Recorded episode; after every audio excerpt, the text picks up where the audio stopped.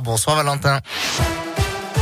Bonsoir Adrien, bonsoir à tous. À la une de l'actualité dans l'affaire du rodéo urbain mortel à Clermont-Ferrand, un homme d'une vingtaine d'années euh, s'est présenté à son tour hier soir à la police quelques heures après un autre jeune homme. Il s'est rendu au commissariat central clermontois et a aussitôt été placé en garde à vue comme l'est toujours le premier homme âgé de 19 ans. Des vérifications sont en cours pour déterminer l'implication et la responsabilité de cette deuxième personne dans le drame impliquant la présence de deux motos au moment des faits. Pour rappel, une octogénaire est décédée après avoir été percutée alors qu'elle traversait la chaussée sur un passage protégé jeudi dernier. Dans la Loire, des gendarmes sont intervenus hier soir à Vêtre sur Anzon dans le forêt pour une affaire de violence conjugale.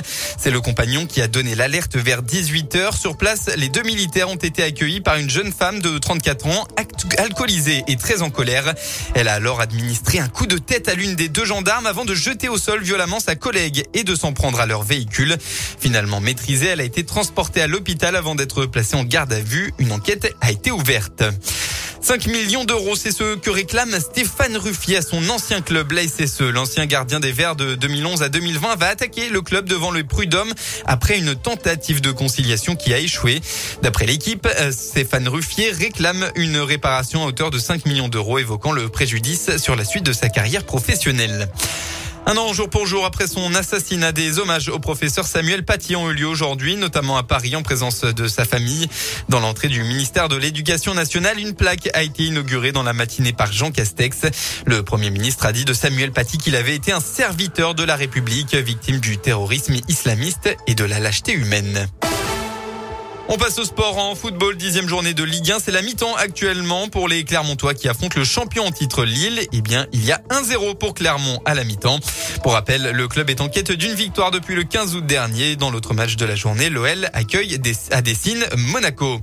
En rugby, mi-temps là aussi pour la SM Clermont qui se déplace à Montpellier en marge de la septième journée du top 14. Les Clermontois sont menés à la mi-temps.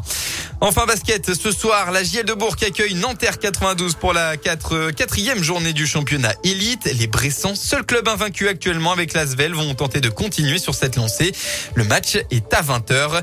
De son côté, la chorale de Rouen s'est inclinée à domicile hier soir contre Limoges. Résultat final 93 à 70. Concernant la météo, encore une belle fin d'après-midi en ce samedi dans la région. Le ciel restera totalement dégagé jusqu'à la tombée de la nuit. Concernant demain, attention à la brume matinale qui sera bien présente partout en Auvergne-Rhône-Alpes. Elle devrait vite se dégager pour laisser place encore une fois un très beau temps ensoleillé.